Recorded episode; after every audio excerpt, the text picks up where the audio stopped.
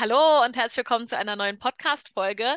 Die erste Folge in diesem Jahr und wir haben gleich eine besondere Folge und zwar ist kein Freiwilligendienstleistender zu Gast und auch niemand von uns, sondern Herr Nübling vom Kulturbüro Rheinland-Pfalz ist zu Gast und Herr Alhamud, ein ehemaliger Bundesfreiwilligendienstleistender. Und bevor ich zu viel verrate, warum die beiden zu Gast sind, sage ich gleich erstmal das Thema und zwar reden wir heute über den Mach-was-Preis in den Freiwilligendiensten und ich würde Sie, Herr Nübling, einfach mal bitten, kurz zu erzählen, wie es zu diesem Machwas-Preis gekommen ist und an wen sich dieser Preis richtet. Also gekommen ist der, weil ich irgendwann mal die Idee hatte, den, den sozusagen ins Leben zu rufen. Ja. Mhm. Es gibt in Rheinland-Pfalz und es gibt auch in Deutschland diverse Ehrenamtspreise, ja. Und ich habe jedes Mal gedacht, und in Rheinland-Pfalz gibt es zum Beispiel, das nennt sich dann den Brückenpreis der Ministerpräsidentin, ja, aber der richtet sich an Ehrenamtliche. Mhm. Nun sind Freiwilligendienstleistende die machen zwar auch frei bürgerschaftliches Engagement, wie Ehrenamtliche auch, ja, es ist so der Überbegriff, ja, aber die fallen da immer raus bei diesen Ehrenamtspreisen. Mhm. So, und dann habe hab ich immer gedacht, warum gibt es eigentlich keinen Preis für Freiwilligendienstleistende? Ich habe mich dann an, es gibt hier im, im FSJ in Rheinland-Pfalz einen Koordinierungskreis, wo an, andere Träger mit drin sind, ja, mhm. und da habe ich die Idee einfach mal geäußert und die Kollegen fanden das eine gute Idee.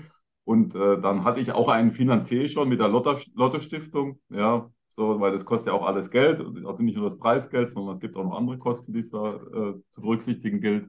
Dann haben wir den halt ins Leben gerufen, äh, dieses Jahr, äh, nicht dieses Jahr, sondern 2022. Ja, wir mhm. haben ja schon 2023.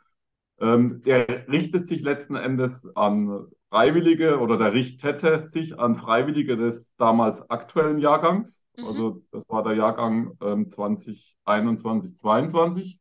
Und wir haben auch den Vorjahresjahrgang da, da noch mit äh, untergebracht. Also an zwei freiwilligen Jahrgänge hat er sich gerichtet und er hat sich sowohl an FSJler wie an Bundesfreiwillige wie an FEJler ja, mhm. gerichtet. Also die Freiwilligendienstpalette, äh, die es halt gibt in, in Deutschland. Da haben ja auch relativ viele Freiwillige mitgemacht, oder? Es haben, also ich sag mal, wir hatten 44 Bewerbungseingänge. Ja, mhm, ist einiges. So, das ist, äh, ah, wir waren sehr zufrieden, weil man muss ehrlich gesagt auch sagen, es waren auch zwei Corona-Jahrgänge, mhm. ja, die, die jetzt angesprochen waren. Und äh, ich weiß es jetzt nur zum Beispiel im Kulturbereich, da waren noch viele Einrichtungen mal monateweise zu oder was. Das heißt, da hatten die Freiwilligen auch gar nicht so viele Aufgaben von zu Hause, vielleicht was oder so, aber konnten auch jetzt nicht die Projekte umsetzen oder irgendwas, irgendwas äh, Neues sozusagen, ja. Mhm. Also von daher waren wir mit den 44 Bewerbungen sehr zufrieden und es waren auch wirklich gute Sachen dabei. Also kann man gar nicht anders sagen. Ja, ich habe ja auch mal so die Videos der Gewinner angeschaut und da waren wirklich richtig schöne Projekte mit dabei. Wie haben Sie das denn geschafft, unter diesen 44 Freiwilligen die Gewinner dann auch rauszusuchen bei dieser ganzen Vielfalt und den coolen Projekten? Ja, es gibt eine Jury, logischerweise, mhm. die das entscheidet. Es waren fünf Personen. Da war einer aus dem Ministerium und einer von der Lotto-Stiftung und dann äh, von der Landesarbeitsgemeinschaft Freiwilligendienste jemand und dann noch zwei ehemalige Freiwillige. Mhm. So, die, und die haben zu fünf letzten Endes das, äh, sind die Bewerbungen durchgegangen. Also die haben natürlich logischerweise alle 44 Bewerbungen gekriegt. Mhm. Das war was Verschriftliches, äh, was man online eingeben konnte, aber man konnte auch, äh, also sich noch Filme oder Bilder oder sonst was hochladen, also dass das einfach noch veranschaulicht hat. Und es ging darum, ich sag's mal, irgendwas ein neues Projekt oder auch irgendeine neue Idee, die die Freiwilligen in der Einsatzstelle umgesetzt haben in, während ihres Freiwilligendienstes. Ja. Mhm. Also das war der Gedanke. Wir hatten halt das drüber nachgedacht und haben gesagt, ja, wie, wie will man das beurteilen? Also oder, oder was für Kriterien legt man fest? Ich sag mal, wenn wir haben viereinhalbtausend Freiwillige jetzt jährlich in Rheinland-Pfalz und man kann ja schlecht irgendwie beurteilen, wer einen besseren Freiwilligendienst macht. So, mhm. ja. So. Klar. Ja. So, weil da, hat, da gibt es genug, äh, die einen sehr guten gemacht haben und was weiß ich, und da kann keine Jury entscheiden. Ja. Mhm. Darum haben wir es an, an einem Projekt festgemacht, das die da entwickelt haben während ihres Freiwilligendienstes. Und die Jury hat äh, diskutiert. Ich war mit dabei als Moderator sozusagen. Ja. Mhm. Und da waren auch, äh, ja, auch kontroverse Diskussionen, wer da reinkommt. Kann man nicht anders sagen. Ja. ja. Das ist ja dann auch schön, wenn, wenn diskutiert wird, wenn es äh, nochmal genau angeguckt wird, wer hat jetzt was gemacht, wer kann welchen Preis bekommen, welche Voraussetzungen gibt es. Ja, ja. Also es ist halt schwierig, ich sag's mal so, es war halt in der Jury, ähm, das sind, gibt ja auch unterschiedliche Berücksichtigungen. Wir haben schon Kriterien natürlich festgelegt, ja, mhm. aber ich sag's mal, jemand aus dem Ministerium oder von der Lotto-Stiftung oder sowas, man will ja auch eine gewisse Breite abbilden bei den fünf Preisen, ja, mhm. und will jetzt nicht fünf Preise haben, die, ich sag's mal, in ähnlichen Einrichtungen waren oder so, ja. Und da muss man halt so ein bisschen das hinkriegen oder auch, was weiß ich, dass äh, das vielleicht ein bisschen in Rheinland-Pfalz verteilt ist. Wobei das, wie gesagt, zwei eher untergeordnete im Hintergrund Kriterien sind. Das waren nicht, nicht die eigentlichen Kriterien. Voraussetzung mhm. ist natürlich wirklich, dass das inhaltlich diese Projekte für gut befunden wurden erstmal. Aber wenn so zwei auf gleicher Ebene waren oder was, dann hat auch schon mal entschieden, haben gesagt, na, dann gucken wir mal vielleicht im Süden von Rheinland-Pfalz, da ist es noch keiner oder was weiß ich. Das ist mhm. eine ganz andere Einsatzstelle, das ist mal ein anderer Bereich. Das ja. spielt dann insofern noch eine Rolle. Ja, ich glaube auch, dass die Freiwilligendienstleistenden durch die Projekte ganz viel für sich mitnehmen konnten und lernen konnten. Das gehe ich mal von aus. Also es ist letzten Endes ist ja das Ziel, ich meine, sie, sie machen es ja immer in Rücksprache mit ihren Einsatzstellenmitarbeitern, also die für sie zuständig sind. Die arbeiten ja jetzt nicht in einem leeren Raum oder was, ja, sondern es gibt mm. natürlich immer der Rücksprache und äh, Abstimmungen logischerweise, ja. Aber letzten Endes, ich sag's mal, wenn man was Eigenständiges vielleicht auch erstmal überlegt und anpackt und das nachher irgendwie umsetzt, mit, auch mit Hilfe der Einsatzstelle, wo man halt seinen Freiwilligendienst macht, ist mhm. das halt vielleicht nochmal ein, ein zusätzlicher Lerneffekt. Und auch wenn es der Erfolg ist, was ja jetzt durch die Prämierung passiert ist, auch nochmal, also abgesehen davon, dass das Projekt vielleicht bei, den, bei denen, wo man es durchgeführt hat, gut angekommen ist, ist durch die Prämierung ja auch nochmal dann mhm. sozusagen ein zusätzliches Lob. Ja, auf jeden Fall. Ja. Ist es angedacht, dass Sie den Preis in den kommenden Jahren wiederholen? Es ist angedacht, weil der sehr gut angekommen ist. Also es war mhm. ja nicht klar. Äh, erstens mal, wenn man, wenn man sowas neu startet, weiß man ja gar nicht, kommt es überhaupt an, gibt es genug Bewerbungen oder was weiß ich. Man, man arbeitet ja auch erstmal in einem luftleeren Raum und mhm. muss es einfach mal ausprobieren, sozusagen, ja. So, und wir hatten äh, es, dadurch, dass wir eine Vielzahl an Bewerbungen hatten und noch wirklich gute Sachen dabei waren, also auch nicht nur jetzt die fünf Gewinnerinnen, mhm. ja, sondern auch äh, darüber hinaus wirklich gute Sachen dabei waren. Ähm, und die Preisverleihung auch mit den, wir haben ja dann Filme auch gedreht vorher, bevor mhm. die Preisverleihung war, sozusagen über diese Projekte und in den Einsatzstellen, was die Freiwilligen da so machen, ja. Das war eine runde Sache, auch nachher die Preisverleihung. Und das ist ja immer wichtig, ja, auch bei den Geldgebern wichtig, die waren ja auch vor Ort. Mhm. Es ist angedacht, dass es alle zwei Jahre passieren soll jetzt. Ja, ja ach schön, das ja. freut mich. Ja. ja. Herr Alhamud, Kommen wir mal zu Ihnen. Sie sind nämlich einer der Gewinner von dem Mach was Preis. Bevor wir über Ihr Projekt reden, wollen Sie vielleicht einfach mal kurz erzählen, warum Sie den Bundesfreiwilligendienst gemacht haben und wo Sie den absolviert haben. Ich habe meinen Bundesfreiwilligendienst im Jugendwerk St. Josef in Landau absolviert. Ähm, genau, also ich habe äh, gemacht, weil ich bin schon Ehrenamtlicher und ich wollte noch meine Erfahrung erweitern im sozialen Bereich. Äh, ich habe mit dem äh, Lehrer Christoph Bobalke eine Unteraktion zusammen, also war das Projekt Fastenbrechen, mhm. haben zuerst äh, uns getroffen. Er wollte Unteraktion zu die islamische Gemeinde, was mit ihnen machen. Da hat sich zu mir verwendet, dass ich auch Kontakte zur islamischen Gemeinde und dass ich selbst Muslim bin. Mhm. Konnten wir dann gemeinsam zuerst besprechen also was wir äh, machen wollen. Dann habe ich also äh, vorgeschlagen, dass wir Fastenbrechen durchführen. Die Idee hatte ich schon lange, mhm. aber leider gab keine Möglichkeit umzusetzen. Und wo er zu mir kam, habe ich sofort das Gefühl gehabt, ja, wir schaffen das, wir können das machen. Und durch meine Connecte, da ich also Beiratsmitglied mhm.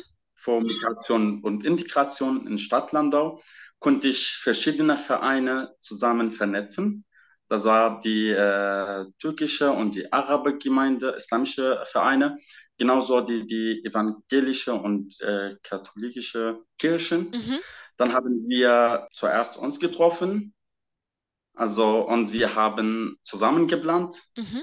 und wir konnten dann am 9. April das Projekt zusammen durchgeführt. Ja, ich habe das Video auch von Ihnen gesehen, da waren ja auch richtig viele Menschen anwesend. Ja, waren ungefähr 350 Personen. Mhm, das ist ja schon viel. Ja, und das war fast die erste Treffung in Landau nach der Corona-Zeit, nach der Pandemie. Mhm. Und äh, da viele auch noch Angst hatten, also sind eigentlich äh, viele Leute eingeladen. Aber manche haben sich äh, zurückgemeldet und, und, sich entschuldigt, dass sie nicht kommen können, weil sie noch Angst und mhm. äh, auch vom Corona haben. Aber genau, das, das Projekt wird jährlich wiederholt und hoffentlich dann dieses Jahr. Mhm. Also dann würden mehr. Bestimmt, ja. Leute kommen. Wie haben Sie das dann an dem Tag gemacht? Sie hatten dann auch ein bisschen Programm und haben dann alle zusammen gegessen? Genau, also an dem Abend, wir haben, also war im Ramadan. Und dann haben wir, also die, mhm. die Muslime haben die gefastet bis Abend, bis Sonnenuntergang. Mhm. Und da war, war auch der, der Imam dabei. Dann hat der äh, Gebetruf, ähm, äh, was sagt man, also der mhm. Gebetruf. Genau, so ein Gebet gesprochen, ne? Genau. Und dann durften wir erst dann essen. Mhm. Und dann gab es auch von Essen von ganz vielen verschiedenen Kulturen, wo, war immer was dabei. Ja, also das Essen äh, war auch unterschiedlich. Da war auch, äh, wir haben das bestellt von einem Restaurant mhm. und dann ist äh, geliefert. Super, ist auch schön äh, dann zu hören oder zu wissen, okay, es wird so gut angenommen, es wird jetzt jährlich wiederholt auch, das Projekt. Ja, also das hat mich auch sehr gefreut. Eigentlich, ich habe an dem Tag auch gefastet, mhm. aber von dieser Atmosphäre, von die Gefühle, die Leute, also wie sie sich gefreut haben, äh, war ich schon satt. Mm. ich möchte kein Essen, ich möchte nur diese, äh, mm. wie die Leute sich gefreut, dass sie sich wieder nochmal treffen können. Also mm. das war schon nach langer Zeit, also nach dem Corona, war es schon, also für mich. Äh, ja, da geht einem dann das Herz auf. war, hatte ich einfach ein gutes Gefühl gehabt. Ja. Wie ist es denn jetzt für Sie? Kann Sie, haben Sie so einen Punkt, wo Sie sagen, das haben Sie mitgenommen jetzt von dem Projekt? Das ist für Sie so ein Highlight? Äh, klar, also dass wir, also allererstens ist das Thema Integration, dass verschiedene Leute aus verschiedenen Kulturen und Religionen und Herkunft zusammen am Tisch sitzen und zusammen essen und vor, äh, mhm. sich auch besser kennenlernen. Mhm. Also was ich äh, davon genommen habe, dass auch, dass wir gemeinsam viel machen können. Ja, dass man einfach sich einfach mal an einen Tisch sozusagen setzen kann und dann wird ganz viel entstehen dabei. Ja, also da, da äh, auch von der Zahl hier, die 300 oder 350 mm. Personen, auch verschiedene mm. Kulturen und dann wird auch äh, durch die Fragen also sich besser mm. kennengelernt haben. Also wie macht ihr zum Beispiel, wir haben auch Brot dabei gehabt am Essen, äh, haben gefragt, ja, wie isst man das mit Brot? Also zuerst Reis und dann Brot oder zusammen und äh, wo wir das geklärt mhm. haben, wie die Leute auch sich beim Essen also äh, weitergegeben. Mhm. Das war auch schön. Ja, das stelle ich mir auch sehr spannend vor.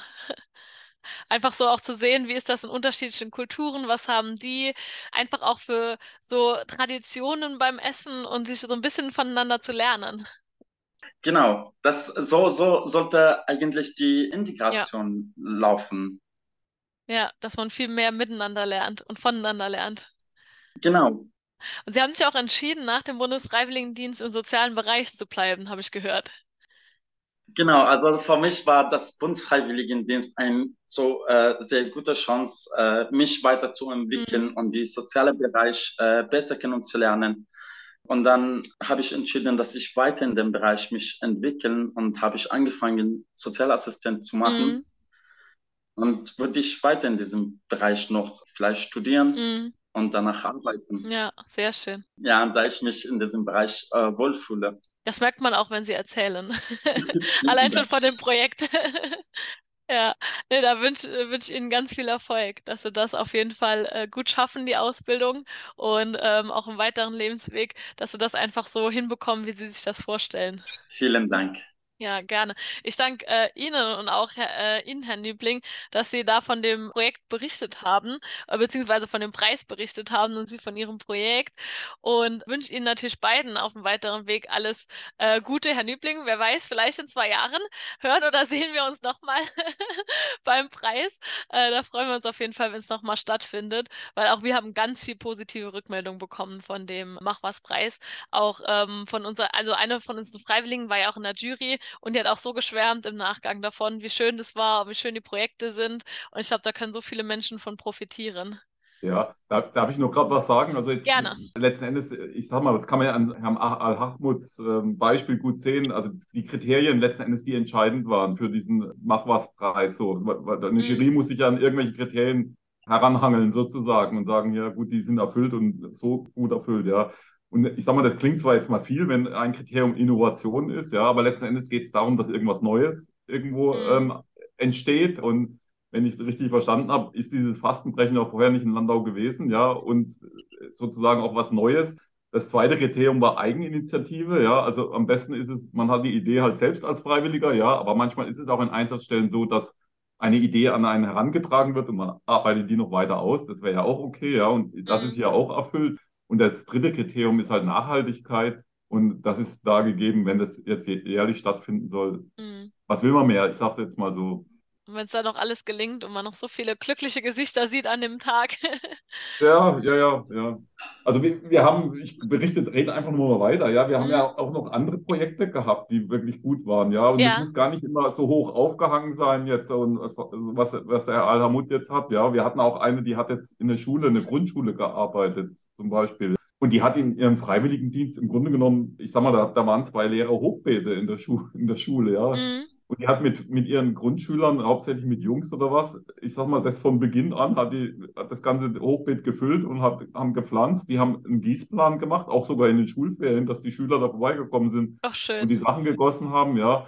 Äh, bis nachher, dass das äh, Gemüse geerntet wurde und halt ein kleines Essen dann war in der Schule mit den Leuten oder sowas, ja. Auch das hat einen Preis gekriegt, ja, mhm. weil es ein schönes eigenes Projekt ist, ja. Es muss nicht immer was Hochgestrochenes sein, sondern mhm. kann auch vielleicht ein bisschen, ja, ja. Aber es ist einfach schön, wo man dann merkt bei den ganzen Projekten, wie gewinnbringend das ist, weil immer auch zum Teil die Einsatzstellen, aber auch andere Menschen davon profitieren. Also das ist, ist der Sinn der Sache, ja. Und eine andere Kollegin, die einen Preis gewonnen hat, das, gut, das passt vielleicht gerade in diese Zeit jetzt so mit dem Ukraine-Krieg oder mhm. was. Das war halt eine Ukrainerin, die hat ähm, in einem Stadtteilzentrum in Trier ihren Freiwilligendienst gemacht, mhm. ja. Und dadurch, dass sie jetzt selber betroffen ist als Ukrainerin von dem Krieg, der da gestartet ist im, im, im Februar, ja, mhm. hat sie halt diverse Hilfaktionen in der Einsatzstelle quasi für Ukrainer, die, die nach Deutschland geflüchtet sind, quasi gestartet. Also Auch schön, ja. Über irgendwelche Kurse oder Treffen dort oder gemeinsames Kochen bis hin zu irgendwelchen Benefizveranstaltungen. Mhm. Und ich sag's mal sogar, das hat ja zwar mit dem Freiwilligendienst nachher nichts mehr zu tun, aber es hat sich ja auch daraus ergeben, sie hat einen eigenen Verein gegründet. Oh, schön, ja. ja. Einen eigenen Hilfsverein, ja. Und das sind mhm. schon so Sachen, wo man dann, ja klar, das ist was Besonderes. Ja, einfach super gewinnbringend. Okay, super. Ich danke Ihnen beiden, dass Sie zu Gast im Podcast waren und auch davon berichtet haben, die Erfahrungen geteilt haben. Und ich finde es eine super schöne Sache und eine sehr, sehr gewinnbringende Sache. Und ähm, deswegen, wenn es viele Freiwilligendienstleistende hören, wahrscheinlich in zwei Jahren nochmal. Und äh, gerade das neue Kurs, ja, die können sich schon mal überlegen, was sie für ein Projekt machen wollen. Äh, da kann man schon mal einen kleinen Aufruf dann starten und mitteilen, wenn es soweit ist. Aber wir verlinken auch das Aktuelle nochmal unten in den Show Notes, sodass jeder sich nochmal die Gewinner und das Projekt anschauen kann, der möchte. Und ähm, ja, Ihnen beiden ein herzliches Dankeschön.